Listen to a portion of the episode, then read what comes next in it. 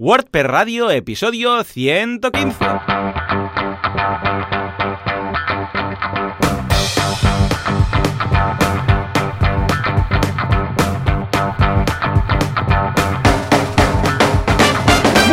Todo el mundo y bienvenidos un día más, una jornada más, un miércoles más, de estos que grabamos en martes, pero decimos que es miércoles, a WordPress Radio, el programa, el podcast, en el que hablamos de todos esos conceptos, técnicas, estrategias y noticias de WordPress, este fantástico CMS al cual le debemos, vamos, eh, muchísimas páginas web realizadas y muchísimas facturas emitidas. Como siempre, Joan Artes, eh, cofundador de artesans.eu, un eh, estudio de diseño y desarrollo en WordPress, y Joan Boluda, consultor de marketing online, servidor de ustedes y fundador de boluda.com, esta estupenda plataforma de cursos para emprender.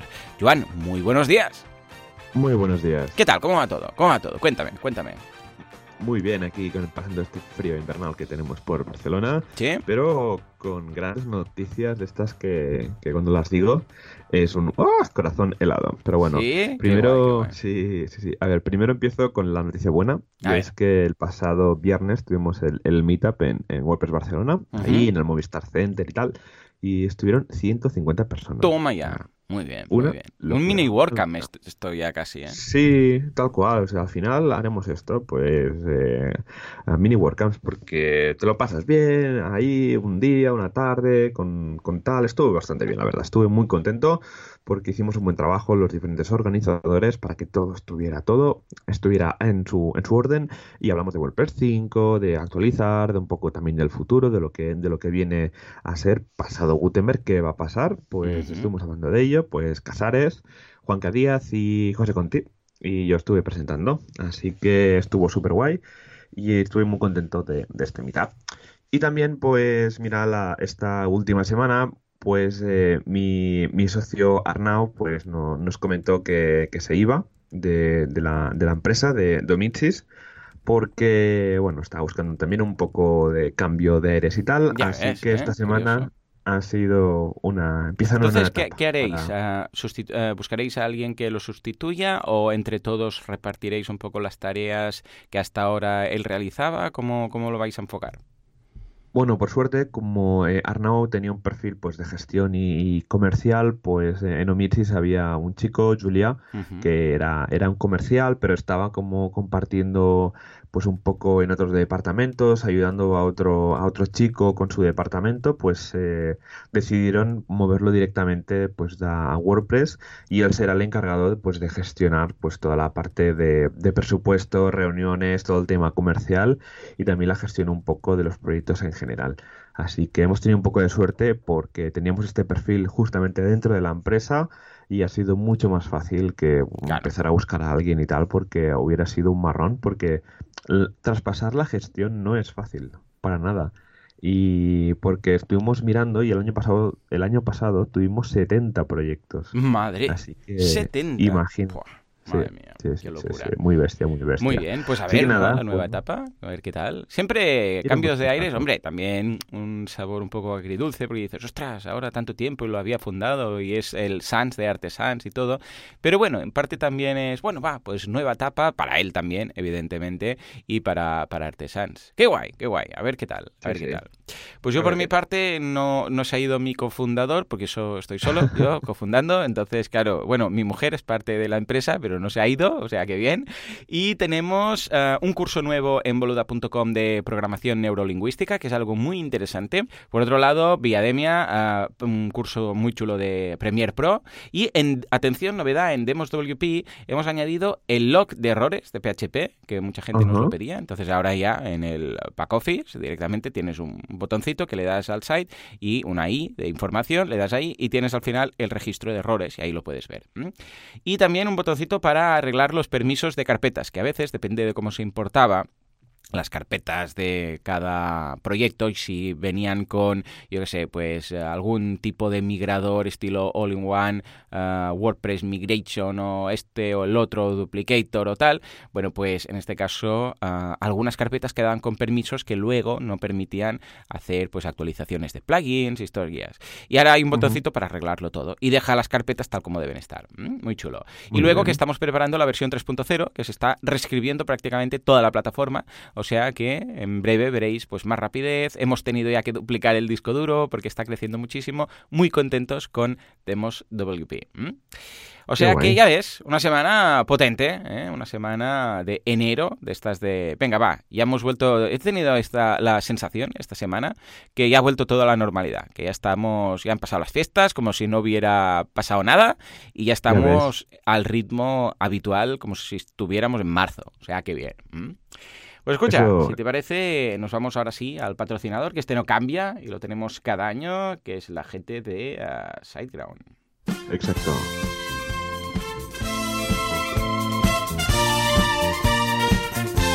Entre todos los hostings que hay en este mundo de Dios, tenemos a uno que destaca por su profesionalidad, tenemos a uno que destaca por eh, su buen hacer, por su soporte 24 horas, 7 días a la semana, y se ha dicho, se comenta, se dice, que incluso si algún día, en alguna ocasión, el gobierno decide añadir un día cada mes, ellos estarán ahí dando soporte. De hecho, esta semana vamos a hablar de un servicio muy interesante, el servicio Cloud. ¿De qué va esto? Bueno, muy interesante. Que nos lo cuente Joan. A ver, cuéntanos, Joan. Esto del servicio Cloud, del hosting Cloud, ¿de qué va? Porque todo está en el cloud, al fin y al cabo, ¿no? Todo está en el cloud, todo al final todo está en la nube, pero eh, el hosting cloud sería pues como el plan superior, ¿no? El del hosting compartido, porque recordad que hosting compartido lo que es es que te tienes una cuenta alojada en un servidor donde hay más gente, ¿vale? Pero ¿qué pasa? El día que el hosting compartido se te queda pequeño, por lo que sea, porque estás teniendo mucho tráfico, porque tienes muchos plugins, porque eh, está, necesitas más rendimiento, pues eh, puedes saltar al hosting cloud y en el que básicamente pues estás como contratando un servidor virtual para ti solo en el que tienes eh, cuatro, eh, cuatro, tipos en SiteGround en el que empieza el entry que son 64 euros al mes y van incluido que cuenta con dos CPUs 4 GB de memoria 40 gigas de 40 gigas de espacio en disco y 5 teras de transferencia mensual. De aquí pues pasamos al Business, luego al Business Plus y al Super Power que sería el último, que son 192 euros al mes, que son 8 CPUs, 10 gigas de memoria RAM, 120 gigas de espacio en disco. Está bastante bien.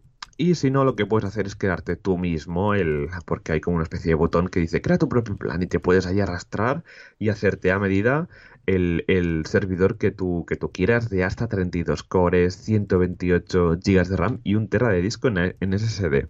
Así que para los proyectos más exigentes, este sería la solución. Como siempre, la plataforma súper rápida, recursos autoescalables. Esto es muy interesante porque lo que hace es que si le comentas, le dices al, al servidor que si llega a, a, tanto uso de memoria RAM claro. o tanto uso de, de, CPU, pues le dices, oye, añade más CPU, ¿no? Añades más madera. Pues se puede hacer esto automáticamente sin que tú estés pendiente de los emails o del panel de control o lo que sea Luego el soporte que es excelente, CDN gratuita, backups diarios y servidores totalmente gestionados por los técnicos de SiteGround. Así que es súper, súper recomendado. Sí, señor. Es un muy buen producto. Nosotros los tenemos en Kudaku y escucha, responde muy bien. Y eso que tenemos ahí metido un BBPress y un BuddyPress y bueno, todo de plugins de edición, de edición de perfil, bueno, de todas cosas y aguanta como un campeón. O sea que es muy recomendable. ¿Mm? Bueno, pues nada, muy ahora bien. sí, nos vamos, si te parece, a la actualidad de WordPress Berg uh, Guten.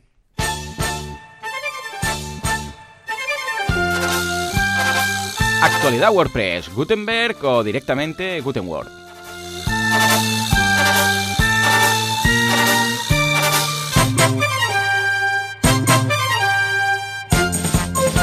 Pues sí, pues sí, pues sí. ¿Por qué? Porque resulta que cuando pensábamos, bueno, que ya estaba Gutenberg, ya lo hemos lanzado y decimos, ya está, ya no vamos a hablar más de Gutenberg, pues claro, es como hablar del editor, no vamos a hablar de un editor cada semana, ¿no? Pues resulta que sí, que sigue ahí y que yo creo que este año va a ser el año de Gutenberg, si el año pasado no lo era. El, año pasado era un poco el pre-Gutenberg, y este es el Gutenberg. ¿Por qué? Porque todas las noticias que se destacan, aparte de algunas eh, cosas interesantes del, del mundillo WordPress y del WordPress Drama y de historietas de estas, pues ahora, claro, vamos a estar hablando de plugins nuevos que sacan, que si esto, que si errores, que si ahora nuevos bloques y de la misma forma que antes se hablaba de widgets, pues ahora se habla de bloques, ¿no? Pero antes, algo muy interesante que ha ocurrido esta semana, que ha sido un problema de hackeo o no de WPML. Sabéis que es este plugin de multilinguaje, pues resulta que les han hackeado o dicen que les han hackeado la web, porque el caso es que todos los clientes de WPML, yo incluido, hemos recibido un correo diciendo que la seguridad de WordPress, de WPML, es una mierda, básicamente, resumido, que es muy mal, o sea, que tiene bugs. Eh, o sea, el problema es de la gente que usa WPML, entre ellos WPML, que es su propio cliente. O sea, WPML está en multidioma la web y utilizan su propio plugin, ¿vale? Pues nada, que dicen este correo, eh, no os lo leeré, pero os voy a dejar una captura de pantalla por si, por si queréis ver eh, el correo que han mandado a todos los clientes de WPML. Dice que la seguridad es muy mala, que él propiamente, la persona que envía el correo, pues eh, tuvo varias webs hackeadas, que había avisado pero que no le hicieron caso y que la demostración es que puede enviar este correo a todos los clientes eh, sabiendo quiénes son los clientes porque él ha hackeado WPML. Esto es lo que hizo esta persona, entonces claro, en Twitter pues revuelo, oh, ¿cómo puede ser? No sé qué. Y entonces WPML, algunos se lo creen, algunos no, pues ha dicho que esto era un ex trabajador. ¿eh? Dice, no, no, no, tranquilos, esto es un ex trabajador que ha tomado pues em, prestado, bueno, ha robado directamente la base de datos de clientes, no hay eufemismos posibles y que ha mandado esto porque está enfadado con ellos, y ya está.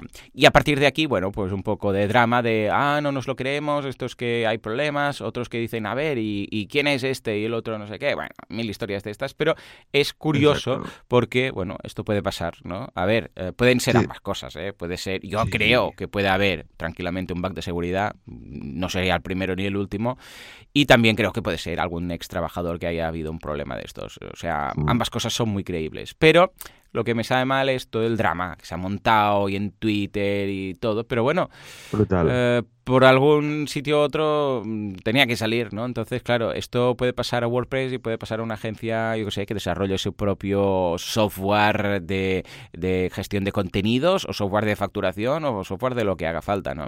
Es una lástima. ¿Cómo lo ves, Joan? Sí, totalmente. Sí, sí, no, totalmente una lástima estas cosas. A ver si realmente lo que ha pasado es que un ex trabajador pues dejó ahí un trozo de código y tal pues para poder explotar los diferentes servicios de, de pues hombre esto pues no, no está bien. Así que siempre hay que tomar medidas respecto respecto a esto. Aunque igualmente este, este chico, si, si su carta de recomendación no va a ser muy buena o si busca referencias no las va a encontrar para su siguiente trabajo, ¿no? Así que, pero bueno, al final estas cosas pasan y nos puede pasar a todos, desde a ellos, a nosotros, a, mi, a Nomichis, o sea que esto no, nadie se escapa de esto. Sí, sí, es una pena, una pena. Lo que pasa es que, claro, cuando es código abierto y hay una comunidad detrás y tal, pues bueno, mm, se lía más en ese sentido. Sí, sería más, pero bueno. En fin, una pena. A ver cómo acaba. Eh, si al final ha sido una cosa o la otra, lo veremos rápidamente porque si vemos patches que entran dentro de poco y tal, mm, claro, la gente lo va a comprar rápidamente y se va a hacer público. ¿eh? En fin, pues ahí queda. Por otro lado, 2,4 millones ¿eh? que ha levantado WordPress.com con eh, Google y algunos partners para publicar, bueno, para construir una plataforma de publicación para noticias o organizaciones o, empresas o agencias de noticias. Sí, yo lo, estuve siguiendo cuando, cuando publicaron la, la, nota de prensa y tal. Y lo estoy investigando, qué era y tal, porque no me queda muy claro. Y la verdad es que al final ha montado como una especie de red de blogs hmm. o red de sitios para estas eh, empresas que de, o agencias de noticias y tal que no tienen recursos pues técnicos para poder hacer pues publicar ¿no? lo que lo que lo que crean. Así que al final pues ha montado esta red de, de sitios. Hay un hay un fee de, de, entrada que no me acuerdo si eran mil dólares o diez mil. O sea no realmente no me acuerdo porque también detrás está WordPress VIP que mete la plataforma el alojamiento y básicamente pues es para agencias que quieran eh, tener su sitio, pues van ahí y no se tienen que preocupar para nada, que pueden contar con un site de WordPress totalmente escalado que va súper, súper bien. Estupendo. Ey, pues mira, es una muy buena noticia para facilitar la tecnología a todas esas personas que dicen, o empresas, o agencias, o organizaciones, en este caso, que, escucha, ah, o no pueden, ah, porque no se lo pueden costear. A ver, no es por el dominio, sino es por todo el tema tecnológico que hay detrás, o toda la escalabilidad y servidores necesarios para montarlo. ¿eh? Es una forma fácil de hacerlo. ¿eh? Y además aprovechando los puntos fuertes que tiene WordPress, que es precisamente su propio software. Pues a ver qué tal, lo iremos siguiendo. Y luego nada, un par de noticias noticias relacionadas con Gutenberg. La primera es de los nuevos bloques de WooCommerce, que WooCommerce, la nueva versión, ya tiene este plugin, o ahora, mejor dicho, un feature plugin. Esto quiere decir que igual luego lo incorporan, ya sabemos cómo funciona, porque WordPress, ya sabemos que, bueno, de hecho lo vimos con Gutenberg, ¿no? Mm, propiamente, que era un plugin, hasta que lo incorporaron en el core, ya sabemos cómo va. Pues el caso es que WooCommerce pues también hace lo mismo. Y entonces ahora tenemos WooCommerce Blocks, ¿eh? que ha introducido la versión 1.3, seis nuevos bloques. Ya un vistazo, ahora podemos tener bloques de los productos más vendidos, de los productos eh, más, eh, o sea, mejor rankeados, de los eh, bloques de los nuevos productos, los productos que están en rebajas, todo este tipo de cosas que hasta ahora teníamos en widgets, pues ahora lo vemos en los bloques. Que el bloque es el nuevo widget, ¿eh? Block is the new widget. Como Orange is the new black, pues esto es lo que tenemos ahora. Y yo creo que lo iremos viendo más y más y más. De hecho, EDD también Easy Digital Downloads también ahora ha lanzado unos bloques para descargas y tal. Yo lo veo como realmente lo veo como el nuevo widget, porque el widget está relativamente limitado a mostrarse donde hay un widget área. Pero claro, los bloques, como están en el editor, los puedes colocar donde te dé la gana. Puedes colocar una columna, puedes editar y maquetar un poco una página. A ver, tampoco está para hacer virguerías, pero sí que puedes decir, ah, pues mira, aquí voy a colocar una página y en lugar de la widget área, que suele ser la barra lateral, derecha o izquierda o así, pues lo puedes colocar dentro del propio artículo, en un, entre dos párrafos, a la derecha de un párrafo y te da más versatilidad. No te extrañe que a largo plazo, a ver, los widgets no van a acabar desapareciendo porque WordPress es uh, compatible, esto quiere decir que no se puede cargar directamente algo, pero creo que iremos viendo bloques en detrimento a los, a los widgets que teníamos hasta el momento, ¿no? ¿Cómo lo ves, uh, Joan? Yo lo, veo, lo veo bien, la, la, verdad. Y me gusta la idea de hacer un feature plugin de un plugin, porque así pues eh, lo que dicen en la, lo que se puede leer en la noticia es que básicamente eh, lo, lo, meten separado pues para perfilar los bugs, para hacerlo eh, lo más estable posible y luego cuando esté todo pulido hmm. meterlo ya dentro de, del plugin de, de, WooCommerce porque esto va a ir súper bien para tener feedback, para corregir errores, añadir o quitar bloques que, que hayan y ya está. Así que genial idea por parte de WooCommerce. Sí, señor. Bueno, de hecho pensemos que también hay la posibilidad de meter bloques dentro de widgets, ¿eh? que hay algunos plugins que ya sirven para ello, pero si no, a malas pillas un widget, le metes ahí el editor y en el editor le colocas el bloque. O sea, hay muchas formas de hacerlo, pero hay algunos plugins incluso que ya te lo preparan y dicen, bueno, escucha, pues en el momento de hacer el render del, del contenido propiamente, el display de lo que había en el bloque, pues lo mostramos en un widget, pero no sustituye ¿eh? en ese sentido. Es como, para entendernos, el tema de los menús y los widgets, que sabéis que vosotros podéis crear un menú y luego ir a un widget y decirle este widget que sea un menú y ahí mostrar el menú dentro del widget, pues es lo mismo con los bloques, ¿eh? o sea que una cosa no, no quita la otra. En fin, pues acabamos con otra noticia de Coblox que añade algunas novedades. De Coblox es un plugin ¿eh? para, para una vez más, bloques de Gutenberg. Y nada, ha añadido unos cuantos y está muy bien el tema de las columnas, porque el que viene por defecto, pues no se entiende mucho y la lía mucho en el momento que quieres crear más de una columna. Yo lo estuve probando y crea dos, luego si quieres añadir una, te parte la primera en dos, hace algo un poco raro, o sea, no es del todo usable. Y en cambio, he estado probando este Club Blocks y muy bien, tú seleccionas el número de columnas y queda genial. Además puedes decirle, lo quiero, yo qué sé, 50-50 o 33-33-33 o 75-25. O sea, puedes dividir las columnas de una forma muy, muy simple y el, ah, el, dispositivo, el inspector, por decirlo así, de la derecha, cuando tienes un bloque, ya sabéis que a la derecha ahora con Gutenberg tienes el documento y el bloque, ¿no? Entonces en documento hay lo típico de publicar el documento, sé y si vas a la pestañita de bloque, las cosas del propio bloque, es contextual esto, en función del bloque donde estés, pues vas a poder hacer más o menos cosas. Bueno, pues el caso es que aquí se ve muy claro, porque te aparecen ahí todas las columnas y puedes marcar los margins, el ancho, está muy bien, ¿eh? Yo lo he probado y me gustaría que fuera así el que viene por defecto en Gutenberg. O sea que, mira, una forma más de eh, editar y de maquetar un poco una página que se salga del típico párrafo de texto de una forma fácil para todo el mundo y sin entrar en CSS. ¿Cómo lo ves? Yo lo veo súper bien, la, la, verdad, y no lo, no lo conocía que tenían este, este bloque, así que hoy mismo lo, probaré con, con, el sitio que tengo de pruebas de Gutenberg y tal. Y porque el tema de columnas es más interesante, el tema de row layouts, que siempre pues lo han traído los Visual Composer, los builders, etcétera, pues esto que esté directamente integrado con Gutenberg tiene muy buena pinta para lo que es el futuro de, personalizarse aún más las páginas sin depender de estos mm, constructores visuales. Así que le daré un vistazo porque tiene muy muy buena eh, muy buena pinta, la verdad. Sí, señor, sí, señor. Pues venga, va, echale un vistazo que está muy chulo. Y ahora sí, nos vamos al tema de la semana.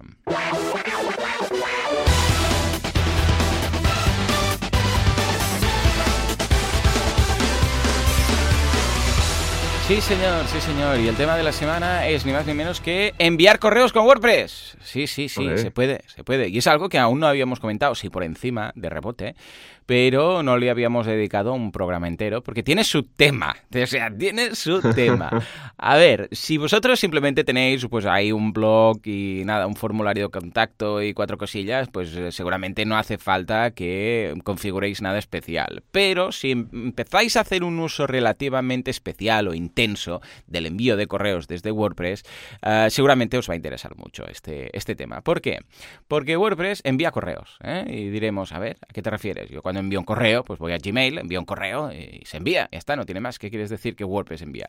Ya resulta que todo lo que haga WordPress que implique que alguien vaya a recibir un correo no deja de ser un envío de correo. O sea, imaginémonos, yo que sé, que alguien se suscribe a, tu blog o se registra en tu WordPress, le va a llegar un correo. Que alguien quiere cambiar la contraseña, le va a llegar un correo. Claro, esos son correos que se envían. Lo que pasa es que en lugar de hacer lo típico de ir, nuevo correo, enviar, se hace a través del propio servidor, ¿eh? a través de PHP, ahora veremos. Pero es posible, es factible. ¿eh? De hecho, todos los formularios que se envían, eh, cuando lo programas, lo programas así a pelo con PHP, es una función llamada mail y WordPress usa la suya propia, pero al fin y al cabo no deja de ser un correo que se envía, pero en lugar desde un editor de correo, se envía desde una página web, ¿vale? O sea, que quede claro que esto ya sea por bienvenida, por password, por confirmación de formulario, ¿eh? de hemos recibido tu solicitud, eso típico que vemos, por confirmaciones de ventas de WooCommerce, cuando llega el pedido de WooCommerce, ¿eh? que dice aquí tu pedido o una descarga, aquí la descarga, lo puedes bajar. Todo esto son correos normales. Lo que pasa es que se envían desde el servidor. Entonces, ¿cómo funciona esto? Bien, en PHP tenemos una función llamada mail, ¿eh? tal cual, mail, mm, que podrías, es, es, muy simple de hecho, la función mail, porque es mail tiene cuatro atributos, bueno, variables que puedes meter entre paréntesis, que son el que envía, el que recibe, el correo, el asunto, los headers, cuatro cosillas, y ya está, ¿vale? Y también tiene PHP, PHP eh, Mailer, ¿eh? que es una librería que lo que hace es, eh, bueno, mm, facilita mucho el uso de eh, la función mail, porque la función mail la puedes liar mucho, eh, para que llegue, a ver, la función mail es muy simple, pero que llegue el correo no es tan simple, porque cada vez más es más difícil pasar los filtros de temas de, de, spam de todos los receptores de correos, los servidores que reciben los correos, ¿no? Entonces, como es muy simple montarlo con mail, pero también muy simple que nunca llegue, entonces hay la librería PHP Mailer, que es de hecho la que utiliza WordPress ¿eh? para montar su propia función llamada WP-mail. Resumen, que hay tres formas, ¿vale? Mail, que es la función mm, que viene ya a pelo de PHP, PHP Mailer, que es una librería para facilitar el uso de esta función, y luego WP-mail, WP Mail, ¿vale? Ojo, porque WP Mail eh, utiliza la librería PHP Mailer. O sea, es una crea un objeto, que es el nuevo correo, y utiliza toda la tecnología y todas las, eh, todo el código que hay detrás de esta librería, ¿vale? Entonces, esto es lo que hace por defecto WordPress, ¿eh? es usar su propia función, que por cierto es muy simple de usar porque tiene nada, cuatro variables ahí, las introduces y te manda el correo a través de PHP Mailer, o sea que en ese sentido muy bien, ¿no? Pero problema, esto está muy bien, enviarlo. Lo que pasa es que, por defecto, ¿quién lo envía? Lo envía tu propio servidor. ¿A qué me refiero? Yo sé, pues si tienes una web, lo que sea, .com, y tienes ahí un formulario y no has hecho nada raro con WordPress, o sea, tienes el WordPress pelado que viene por defecto, instalas, yo qué sé, pues uh, Contact Form 7 o Gravity Forms o Ninja Forms y tienes ahí, o, directamente, mm, no instalas nada, pero va a llegar el, yo sé, pues el correo de confirmación de cambio de, de contraseña o de bienvenida, ¿vale? Esto lo hace desde el propio servidor, es decir, lo que sea.com, ¿vale? Lo que hayas, eh, tu dominio, lo que sea, tú lo tienes en un hosting. Y este hosting te ofrece, entre otras cosas, como el dominio, DNS, historias, te ofrece el servicio de correo, ¿vale? Entonces puede enviar este hosting como tal correos desde el PHP. ¿Qué pasa con esto? Bueno, a ver, para empezar hay tres grandes problemas ¿eh? cuando lo haces así, eh, sobre todo cuando haces, y ya os digo, ¿eh? un, uso intensivo. Primer problema, hay algunos hostings que no lo tienen bien configurado o directamente no lo aceptan. ¿eh? Es decir, que hay hostings que tú vas, instalas un WordPress y ves que no llega a los correos. Dices, ¿qué pasa aquí? Bueno, pues esto porque o bien lo tienen capado por temas de evitar spams o evitar máquinas que envíen directamente correos y phishing historias. O porque es un servicio que tienen aparte o porque no lo ofrecen directamente, pues ves que no llega a los correos. Y dices, ostras, ¿qué ha pasado? No estoy recibiendo los, los correos, ni el mail de bienvenida, ni nada. Esta es una posibilidad. Segunda, eh, ¿Qué pasa? Que los servidores de, que reciben el correo, ¿eh? es decir, cuando tú mandas un, mail, yo sé, pues a Gmail, lo recibe Gmail y mira ese correo, ¿vale? Pues cada vez son más estrictos en cuanto a las normas de para evitar básicamente spam, ¿no? Porque si vais a vuestra carpeta de spam de Gmail y miráis, veréis que está llena. Sea, raro quien vaya ahora a su carpeta de Gmail, de spam, de correo no deseado, y la vea vacía. ¿vale? Es muy difícil, prácticamente imposible. ¿Por qué? Porque cada vez los filtros son mejores. Entonces, si esto no lo tienes muy, muy bien hecho, pues muy probablemente acabe tu correo en la carpeta de spam. ¿eh? Y tercer punto, que este también es muy, muy interesante, que es que eh, si lo haces así, el correo que se envía, tú no lo tienes en la bandeja de salida, para entendernos. O sea, yo ahora voy y le envío un correo a Joan, ¿eh? Y yo lo tengo en la bandeja de salida. Yo lo, veo, lo puedo mirar, el correo que le he enviado. En cambio, un correo de WordPress, tú no lo ves. No sabes cómo es ese correo, si está llegando bien, si, eh, vamos, en más de una ocasión os pasará, y no será la primera que lo he visto, de alguien que me contesta un correo o contesta un correo a un cliente y, claro, como está en copia, debajo, para entendernos, se ve el correo mandado, ¿no?, de confirmación de algo, ves que hay por ahí, por ejemplo, pues que sea un string sin traducir o un carácter que no ha quedado bien y tal. Pero claro, como tú no lo veías, Igual lo comprobaste al principio, pero luego hubo una actualización de algún plugin y ha hecho que ese correo, claro, tú al no irlo viendo, porque no está en tu bandeja de salida, porque no existe como tal la bandeja de salida cuando se manda desde un, desde un servidor, pues claro, no sabes cómo queda, ¿vale? Este es el planteamiento inicial. Em, ¿Coincidimos hasta aquí, Joan? ¿Todo bien? Todo bien, todo bien. La verdad que todo lo comentas es, es así. Perfecto, pues venga. Esta es la opción que viene por defecto. Entonces, opción alternativa. ¿eh? ¿Hay alguna posibilidad de mejorar todo esto? Sí, hay varias. Vamos a ver cuáles y qué delimita cada una. La principal es usar WP Mail SMTP, que es un plugin que te permite, eh, bueno, hay varios, pero este es el más utilizado y el que yo recomiendo, es gratuito, está en el repositorio, tiene más de un millón de instalaciones activas, o sea que ya veis que funciona muy bien, que es un plugin que lo que hace es pasa completamente del envío de WP Mail, que es lo que hace, bueno, WP Mail, que es esta función de WordPress, y lo que hace es enviarlo a través de SMTP. Vale, ¿qué es SMTP? SMTP son las, seguramente si habéis configurado en alguna ocasión eh, WordPress o algún correo, yo que sé, desde, ah, desde Eudora, que eran los primeros eh, envíos de correo, era un cliente, hasta, yo que sé, Thunderbird o, yo que sé, Outlook o cualquiera de estas, veréis que tenéis que configurar el correo, ¿no? Bandeja de entrada, bandeja saliente, todo esto. Bueno, pues hay una que es SMTP, Simple Mail Transfer Protocol. ¿Qué es lo que hace esto? Esto lo que hace es se conecta con un servidor, ¿eh? por ejemplo, podéis utilizar vuestro Gmail para entendernos, y se envía desde ahí. En lugar de enviarlo al propio hosting, se conecta a un servidor de correo y se envía como mail tradicional. Es decir, que si por ejemplo tú dices, hey, yo no quiero enviar los correos desde WordPress, quiero enviarlos desde mi Gmail. ¿eh? Yo tengo una cuenta en Gmail y quiero que se envíen desde aquí. Si lo haces así, lo configuras así, tú cuando vayas a tu bandeja de salida de Gmail, verás el correo. No lo has enviado tú, porque se ha hecho a través del servidor. El servidor se ha conectado. Es como si el servidor tú le dieras acceso a tu. De hecho, le das acceso completamente, porque le das tu usuario y tu password al servidor, va al Gmail y envía un correo, como si lo estuvieras haciendo tú. Es decir, que cuando vas a bandeja de salida, ves ese correo que ha enviado WordPress. Que se ha enviado. De hecho, WordPress no lo ha enviado, lo ha enviado Gmail, ¿eh? para ser exactos. Bueno, entonces, ¿qué te piden esta gente? Te piden, pues, eh, ellos tienen, eh, a través de este plugin es muy práctico, pero que ya lo tienen preparado para enviar con Mailgun, SendGrid, Gmail y luego la opción de SMTP. En el caso que lo hagas así, porque lo quieres enviar, por ejemplo, yo sé, pues con tu hosting, ¿eh?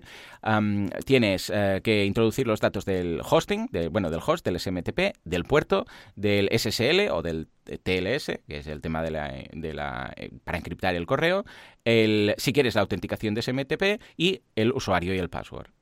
Entonces, claro, ¿qué pasa? Que esto sí que es como si tú mandaras un correo. Es decir, como si tú te fueras a tu webmail, para entendernos, ¿eh? pues yo sé, la mayoría de hostings lo tienen en mail.tudominio.com y lo enviaras desde ahí, ¿eh? desde Squirrel Mail o MailPHP o, yo sé, o Gmail o, ojo, como si lo enviaras desde Outlook. ¿eh? O sea, se está enviando, de hecho Outlook funciona igual, exactamente. Outlook es una aplicación que te instalas en el ordenador o cualquier, o Mail de Apple también, ¿eh? la aplicación de Mail de Apple funciona igual. Se conecta al servidor y se envía. Ya está. Bueno, pues la gracia es que llega mejor y que además tienes el mail en la bandeja de salida. Pero ojo, porque aquí empieza ya toda la complicación, ¿vale? Porque cuando tú mandas un correo a través de PHP desde el propio servidor, aquí no hay ningún problema nunca. ¿eh? ¿Por qué? Porque dices, bueno, ¿quién envía el correo? Pues yo qué sé, en mi caso, pues joan.boluda.com. Vale, dice, el que manda el correo dice que es joan.boluda.com. Vale. Pero ¿desde dónde se está mandando esto? Esto se está mandando desde Gmail. Ah, amigo. Aquí es donde tenemos el problema. O esto se está mandando, yo qué sé, desde MailChimp, o desde SendGrid, o desde MailPoet, o desde donde sea. Claro, cuando no coincide el dominio que tú dices que tienes en tu correo, en este caso, joan.boluda.com, con el sistema o el servidor o el hosting o lo que sea que está enviándolo realmente, aquí es donde, la liamos. ¿Por qué? Porque los filtros de eh, recepción de correos dicen esto no cuadra, esto es phishing, esto es spam. Porque esto no se está, eh, esto no se está enviando desde el hosting de boluda.com, esto se está enviando desde, por ejemplo, MailChimp. Pero claro, tú dices, no, no, pero esto es lícito, porque yo me he apuntado a MailChimp, tengo una cuenta, sí que el envío lo hace MailChimp, pero es, mío, es de boluda.com. Entonces, ¿esto cómo lo puedes eh, evitar? Pues se hace a través de lo que se llama la autenticación de correos.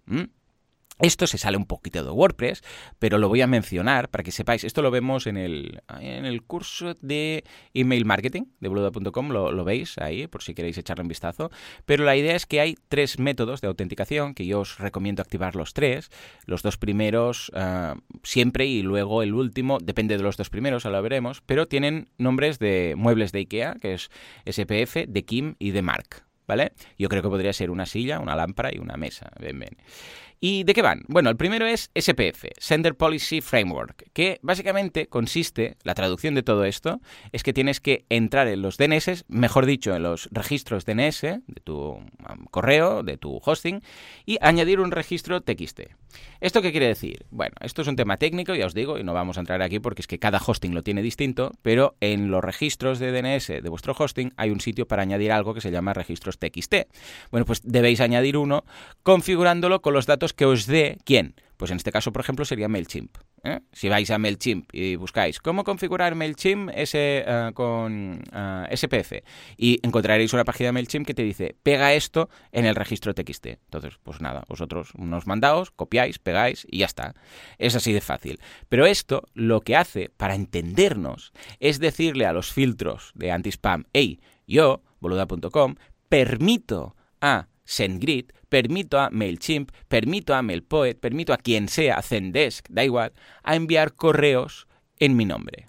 Esto es muy importante porque tú lo colocas en los DNS, o sea, en los registros DNS de tu hosting. Es decir, que tú lo has validado. Porque claro, si, yo qué sé, MailChimp manda algo sin este permiso, para entendernos, esto puede ser alguien que se lo ha invitado, ha abierto una cuenta de MailChimp y dice, pues yo tengo este dominio y empieza a mandar correos eh, con tu nombre. Claro, si tú no le has dado permiso, entonces no va a poder hacerse. El de Kim, ¿eh? que es Domain Keys Identified Mail, es exactamente lo mismo, pero en lugar de un registro eh, DNS TXT es un CNAME. ¿eh? Pero es lo mismo, tienes que ir a tu panel de control de hosting, añadir un CNAME y entonces ahí pegarle lo que te diga pues MailChimp o Zendesk o quien sea. Y finalmente tenemos DMARC, que es Domain Based Message Authentication Reporting and Conformance, que no deja de ser otro registro TXT. O sea que todos son registros, dos TXT, en el caso de, de Kim y de, ah, perdón, de DMARC y de SPF, y luego tenemos de Kim, que es un registro CNAME, ¿vale? Este último de incluso te manda un informe eh, cada día, eh, a diario, de distintas máquinas que han detectado eh, quizás temas de phishing o temas correctos para que el administrador del sistema abra estos registros, lo mire y lo vaya perfeccionando, ¿vale?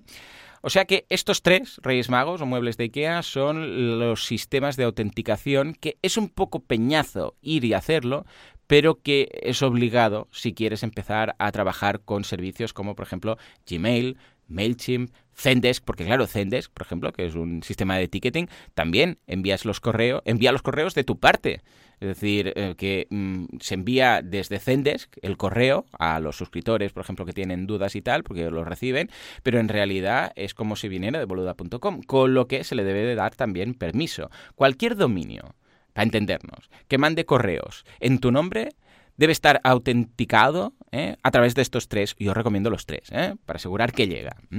O sea que estos tres son vitales. Yo lo recomiendo y vale mucho la pena. Joan, en tus desarrollos, ¿hay alguna ocasión? Porque tú eres muy fan de Mandrill. Ah, ¿Qué tal ah, estas instalaciones? ¿Cómo lo habéis hecho? ¿Trabajáis con la del servidor? ¿Utilizáis hmm. esto que comento de la autenticación por SMTP a través de estas autenticaciones? ¿Cómo lo hacéis? A ver, normalmente cuando hemos tenido proyectos que, implican el envío masivo de correos electrónicos, eh, sí que hemos probado Amazon, el servicio de Amazon ah, muy bueno también. Sí, System está muy bien y súper recomendado incluso eh, cuando estás dando de alta la cuenta de Amazon, el correo electrónico del el cual se va a hacer los envíos, pues ya te pide el SPF, el de Kim, el de Mark. No te los piden de manera obligatoria, pero te dicen, oye, si quieres tener más tasa de, recibido, ponlo, porque esto va a ayudar a que el correo pues vaya a la bandeja donde toque, porque si no hacemos estas cosas, va a pasar de que en los sistemas de correo, los servidores de correo,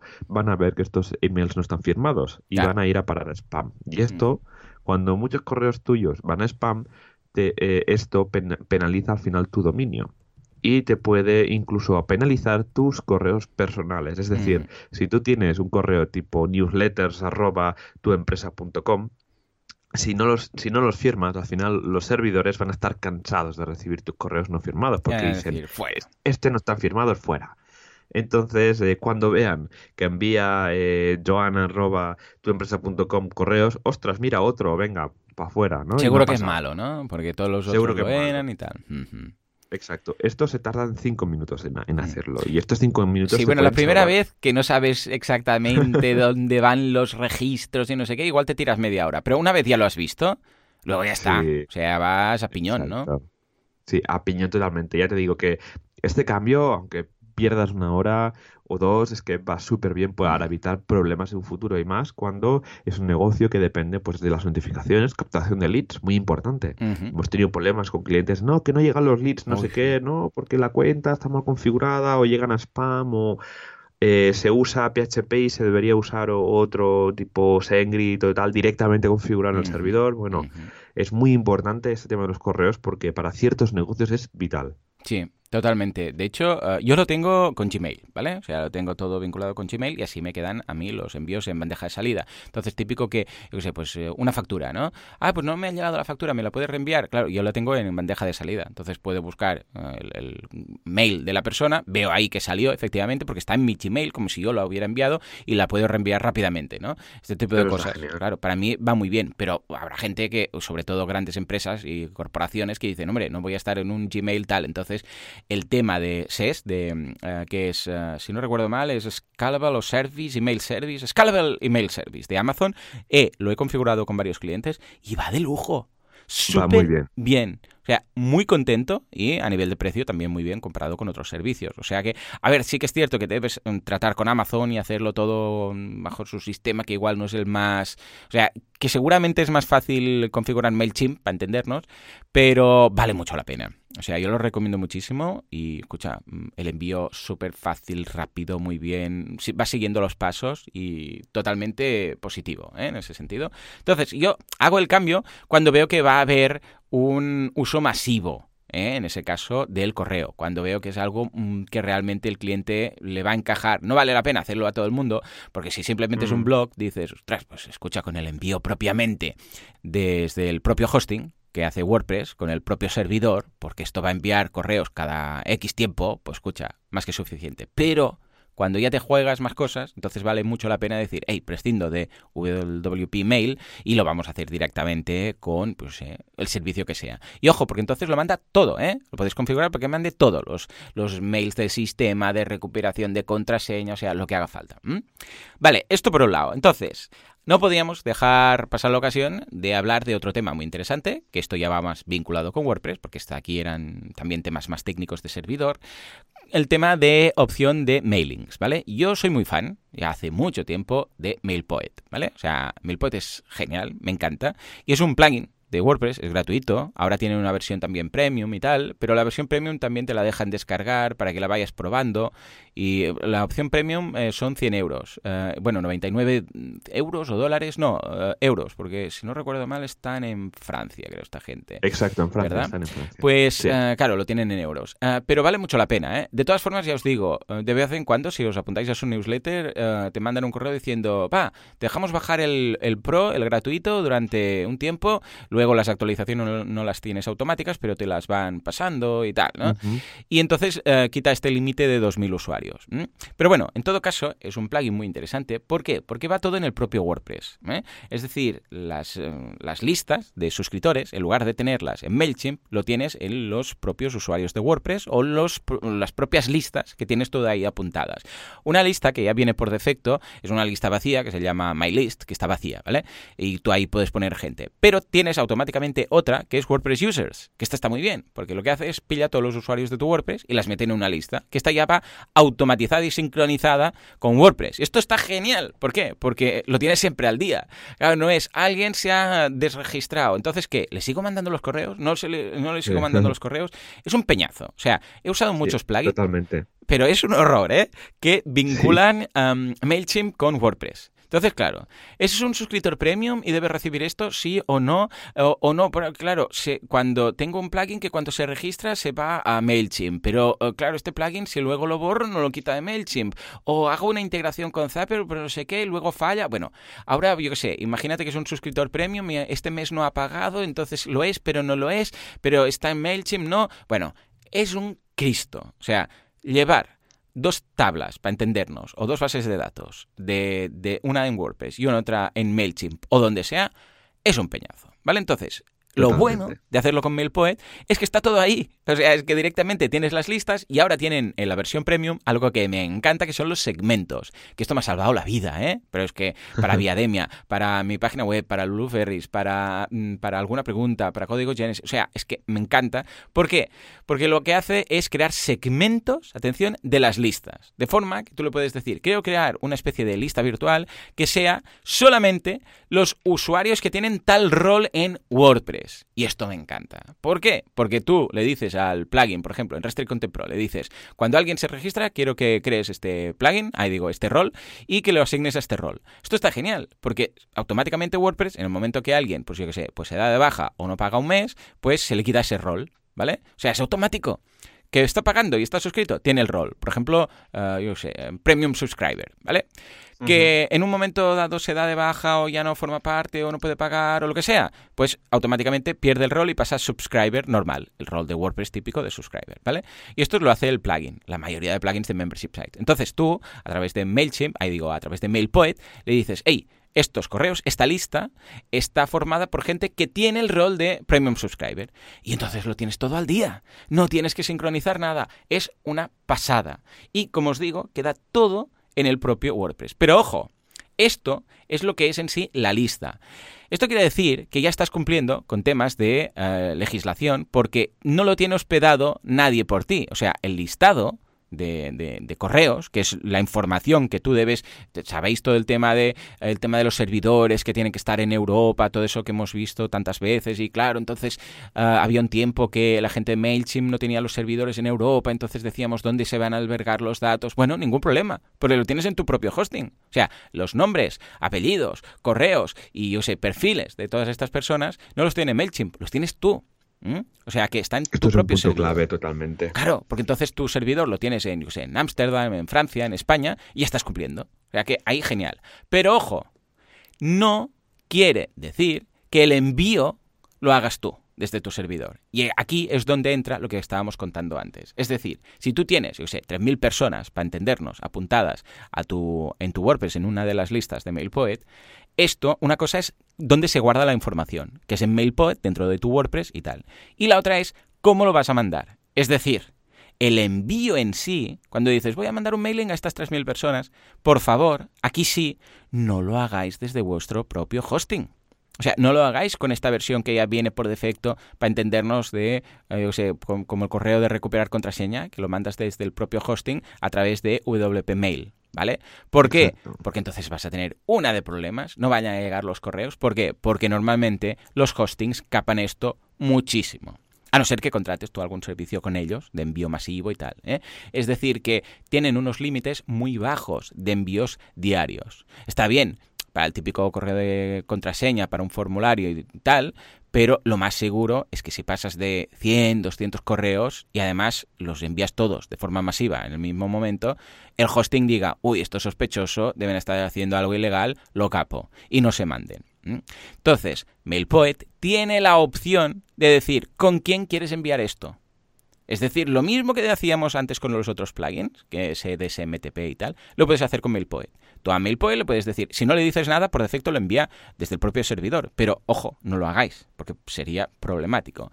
Entonces, MailPoet lo configura con, por defecto, viene Amazon, precisamente, que ahora Joan hablabas de Amazon, tiene también SendGrid o tiene la opción de SMTP. ¿Eh? lo que decíamos antes. Es muy parecido a lo que decíamos del plugin de envíos. Lo único que este, en este caso, MailPoet también está preparado para enviar newsletters, ¿eh? el típico boletín, también secuencias de mails, es decir, bueno, cuando alguien se registre, mail de bienvenida, al cabo de tres días, un mail preguntando cosas, al cabo de cuatro días, no sé qué, ¿eh? o para un curso, por ejemplo, si se apuntan a este formulario, hace esta secuencia, este tipo de cosas. También los mails de cuando publicas, el típico mail de, hey, ¿quieres recibir las eh, novedades cada vez que haga un post? Pues también, MailPoet lo hace automáticamente. Y ahora tienen beta, que funciona muy bien para FooCommerce. ¿eh?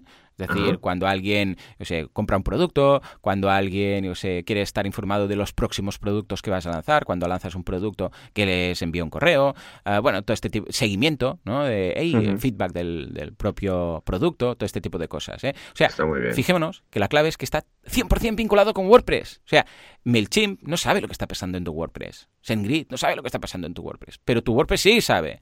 Y como todos los hooks que utiliza MailPoet son los hooks propiamente de, WordPress, puedes vincularlo a lo que te dé la gana. ¿eh? Estoy encantado de la vida con, con MailChimp, ¿eh? Ah, con MailPoet. Eh, ¿Lo has usado? Ah, por cierto, MailPoet también ofrece, eh, lo he usado en un cliente solamente, o sea, bien, pero no, no tengo más información. También ofrece el envío de correos con MailPoet propiamente. ¿eh? O sea, MailPoet son dos cosas. Es el plugin, plugin gratuito y premium, y luego el envío de correos, como un SendGrid de turno, para entendernos. Y funciona bastante bien, ¿eh? Yo lo he probado, ya os digo, solo lo tengo con un cliente, pero entrega el 100%, todo muy bien. Joan, ¿cómo, cómo ves todo esto que he soltado? Super guay. Nosotros hemos usado MailPoet, pero la versión anterior integrada con Membership Site y la verdad es que nos quedó, hicimos la promoción de segmentos antes de que estuviera y la verdad es que estábamos muy contentos de, hacer y lo tenemos que migrar porque es un membership site bastante complejo y tal, pero sí, sí, la versión premium de, perdón, la, nueva versión de MailPoet está genial, ayuda a cumplir el tema, bueno, ayuda a cumplir mejor porque no lo cumple al 100% mejor el tema de, de la RGPD Y el también pues comentar que tiene pues newsletters automáticas para cuando se publican nuevos contenidos, el tema del builder que lleva de newsletter, que a ver si estaría guay que la integrasen con Gutenberg y tal. Y está muy bien, está muy bien, están en el país vecino y tienen un soporte también con el premium que está bastante bien y te ayudan con cualquier cosa. Yo ya te digo que lo vengo usando desde hace un montón de años, la verdad, y súper contento. Yo encantado de la vida. El único problema que les podríamos destacar es que no han hecho una backwards compatibility con... Porque esto antes se llamaba Whisky, Whisky, Whisky, algo así muy raro. ¿Te acuerdas? Era What You Send is Amazing o algo así, ¿no? Y el caso es que lo cambiaron a MailPoet porque la gente moría al intentar pronunciarlo y claro, hasta todos los clientes muertos pues no, no se podía monetizar. Y entonces han hecho la versión 3, pero la versión 3 es otro plugin. O sea, cuando vais a buscar MailPoet encontráis dos. Uno que ya pone uh, old, ¿eh? han puesto entre paréntesis en el nombre del mail old, y uno que pone new, ¿no? Pues ese es el, el que deberíais instalar. Es una pena que no hayan hecho algún proceso de migración, porque claro, ahora toca pues a gente como Joan, pues hacerlo manualmente. Pero totalmente recomendable. ¿eh? Escucha, a malas mm, exportáis los porque te permite exportar los datos, los exportáis, perdéis el histórico de envíos, pero bueno, la gente a veces el histórico tampoco lo mira tanto. Y entonces lo volvéis a importar, o sea, desactiváis, o sea, yo lo que he hecho en alguna ocasión ha sido, de hecho fue este mismo cliente que tenía en la versión 2, exportamos, yo le dije, a ver, hay esta posibilidad, tendremos todo esto, pero vamos a perder el histórico de los correos y tal, y me dijo, da igual, si tampoco es para tanto. Bueno, pues los exporté todos, quitamos el 2.0, bueno, el 2 y pico, instalamos el 3 y los importamos y ya está, y funcionó perfectamente. Ah, muy ¿eh? bien. Lo que pasa es que pierdes los informes, porque, ojo, los informes están ahí, ¿eh? en el propio plugin, tienes un panel de control y ves cuántos mails enviados, entregados, abiertos, click-through rate, todo esto. ¿eh? O sea, está súper bien. Muy bien, es que muy bien. Lo único que, sobre todo, no lo enviéis con el propio servidor. ¿eh? Y luego un último apunte en cuanto a envío de mails. Sobre todo cuando tengáis formularios, ¿eh? que aquí ya se lía del todo, uh, siempre, siempre, siempre que lo configuréis, un formulario típico de contacto que os tiene que llegar, cuando pongáis el que envía, ¿vale? O sea, la persona que envía el, el correo, nunca, nunca dejéis el envío de la persona que lo está enviando. es muy raro y antiintuitivo. Es decir, imagínate que Joan va a boluda.com, ¿no? Rellena un formulario y pone joan.artesans.com, ¿vale? No, .eu, ¿vale? Y lo envía. Si yo lo configuro para que cuando me llegue a mí la notificación de, hey, has recibido un formulario tal y cual, ahí aparezca que el que envía es joan.artesans.eu, muy probablemente no me va a llegar nunca este correo. A veces sí, pero muy probablemente no. ¿Por qué? Porque pasa lo que estábamos contando antes. Gmail ve el correo que llega y dice, a ver, ¿quién dice que es esta persona? Pues mira, dicen que es eh, joan.artesans.eu. Vale. ¿Y desde qué hosting se, o desde qué servidor se está enviando? Se está enviando desde boluda.com. Mm, mal. Hmm. ¿Por qué? Porque por un lado le estamos diciendo que soy artesans.eu, pero por otro lado le estoy diciendo que soy boluda.com. Entonces, claro, como yo no puedo hacer un dequimio, un SPF de toda la gente, de todos los dominios que van a enviar a través de un formulario de correo que puedo yo tener en boluda.com, sería imposible. Entonces, importante, siempre, siempre el envío, el, el mm, sender, cuando lo rellenéis, tiene que ser un formulario, digo, tiene que ser un correo de vuestro propio dominio. Por ejemplo, webform o info arroba, pues, por ejemplo, o vuestra web.com, ¿vale? Y luego, en el campo de reply to, de responder a, ahí sí que podéis colocar, porque claro, si no, ¿qué va a pasar? Que va a llegar el correo, lo vais a responder y lo estaréis respondiendo a info arroba boluda.com, o sea, a info arroba vuestra web.com. Y claro, no queréis responder, queréis contestar a la persona que os ha enviado el formulario. Entonces, si rellenáis bien el campo, que esto todos los plugins de formularios lo tienen, el campo responder a, quiere decir, eh, te lo envía webform arroba tu web.com. Pero la persona que lo envía es esta otra. De forma que cuando tú le des al contestar ese correo, hacer reply desde vuestro Gmail o desde vuestro gestor de correos, lo estaréis contestando a esa persona que lo ha enviado. Y ahí encaja todo, porque el servidor dice, vale, dicen que es info arroba tuweb.com y quién lo envía, tuweb.com. Vale, pasa, adelante. Y luego tú ya ves que esta persona, que esto es un formulario y que esta persona tiene otro correo y cuando le das a responder, automáticamente ya se lo envía a esa persona. Esto es muy importante porque si no nos van a llegar los correos. Sí, correcto. Estupendo. wow, pues muy bien, ¿eh, Joan? Hemos hecho aquí un intensivo y daría para mucho más, ¿eh? Daría mucho más. Sí, hoy tanto. Master, hemos hecho un máster episodio aquí te las curraba con todas las configuraciones y cosas que son totalmente importantes en el Mm. tema de, de los correos. Es que imagínate, ¿cuántas veces ha pasado que ¡ah! no estamos recibiendo los correos, los leads? Madre mía, la que se puede liar. La que se puede liar. Y todo esto son correos. ¿eh? Un formulario, Sí, sí. Una, una, un autocontestar, un mailing, todo esto. ¿eh? O sea que hay que dar. Bueno, cualquier duda, por favor, dejadla en los comentarios del programa. Preguntad a ver si habéis tenido algún, pro- algún problema, alguna configuración, si tenéis alguna duda, y estaremos encantados de estar por ahí contestando. Pues bueno, Joan, quedan unos minutos para hacer la, la comunidad WordPress. Vamos, vamos allá. Venga, venga. Desarrolladores, implementadores y todos los WordPressers unidos jamás serán vencidos, unidos de la mano para lanzar Meetups, WordCamps, WordDays, Version Days, Enterprise, Enterprise Days, todo. Venga, va, Joan, ¿qué nos aguarda esta semana?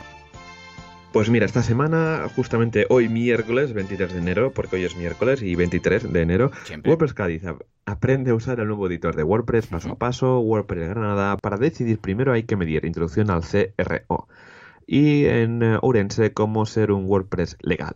Luego pasamos al día 24 de enero en Tarragona Ventajas y desventajas de trabajar con Genesis Framework por Nawai Badiola. Este, este me suena, este chico. Luego en Madrid, eh, no tengas miedo a WordPress 5.0. El viernes 25 de enero en eh, Mataró, creando un membership site. Esto me suena un poco también. Y ya este fin de semana, sábado 26 de enero, WordCamp Zaragoza. Tanto el sábado como el domingo, ahí estarán algunos eh, ahí disfrutando de esta fantástica WordCamp que llevan un montón de tiempo organizando. Sí, señor, estaré por ahí. Si alguien quiere saludar, pues estaré por ahí dando alguna charlica. Qué guay. Pasamos al lunes 28 de enero en Alcobendas. Haz un presupuesto que venda, pero sin quedarte vendido. Hmm. En el día eh, eh, miércoles, ya 30 de, enero, conociendo la comunidad de WordPress Las Palmas de Gran Canaria, en Tenerife y en Lleida, copywriting con WordPress. Y eh, para terminar, eh, vamos a comentar las WordCamps que tenemos este año en, eh, en España y, y también las europeas. Empezamos con recordando otra vez que este fin de semana tenemos la WordCamp Zaragoza. Luego, el fin de semana del 8 y 9 de febrero tenemos la WordCamp Las Palmas de Gran Canaria. WordCamp Madrid el fin de semana del 6 al 7 de abril. WordCamp Bilbao del, eh, sería el sábado 4 y domingo 5 de mayo. WordCamp Irún del 1 al 2 de junio. WordCamp Europe del 22 al 20, del 20 al 22 de junio. WordCamp Pontevedra del 20 al 22 de septiembre y WordCamp USA del 1 de noviembre al 3 de noviembre. Estupendo, Ey, pues tenemos de todo, a ver en cuáles nos cruzamos, seguramente en más de alguna. Y nada, ya lo sabéis, si os animáis a montar vuestra meetup o vuestra WordCamp y os dan el ok, pues nos lo decís, eh, lo pondremos, Javi lo pondrá rápidamente en eh, Calendario y aquí haremos difusión. Señores, como siempre, muchísimas gracias por todo, por vuestras valoraciones de 5 estrellas en iTunes, por vuestros me gusta y comentarios en iVoox, gracias también por estar en Spotify, que nos consta que muchos estáis también ahí en Spotify, porque sin vosotros esto no sería lo que es, esto simplemente no sería. Señores, nos escuchamos dentro de una semana, dentro de 7 días. Hasta entonces, Adiós. adiós.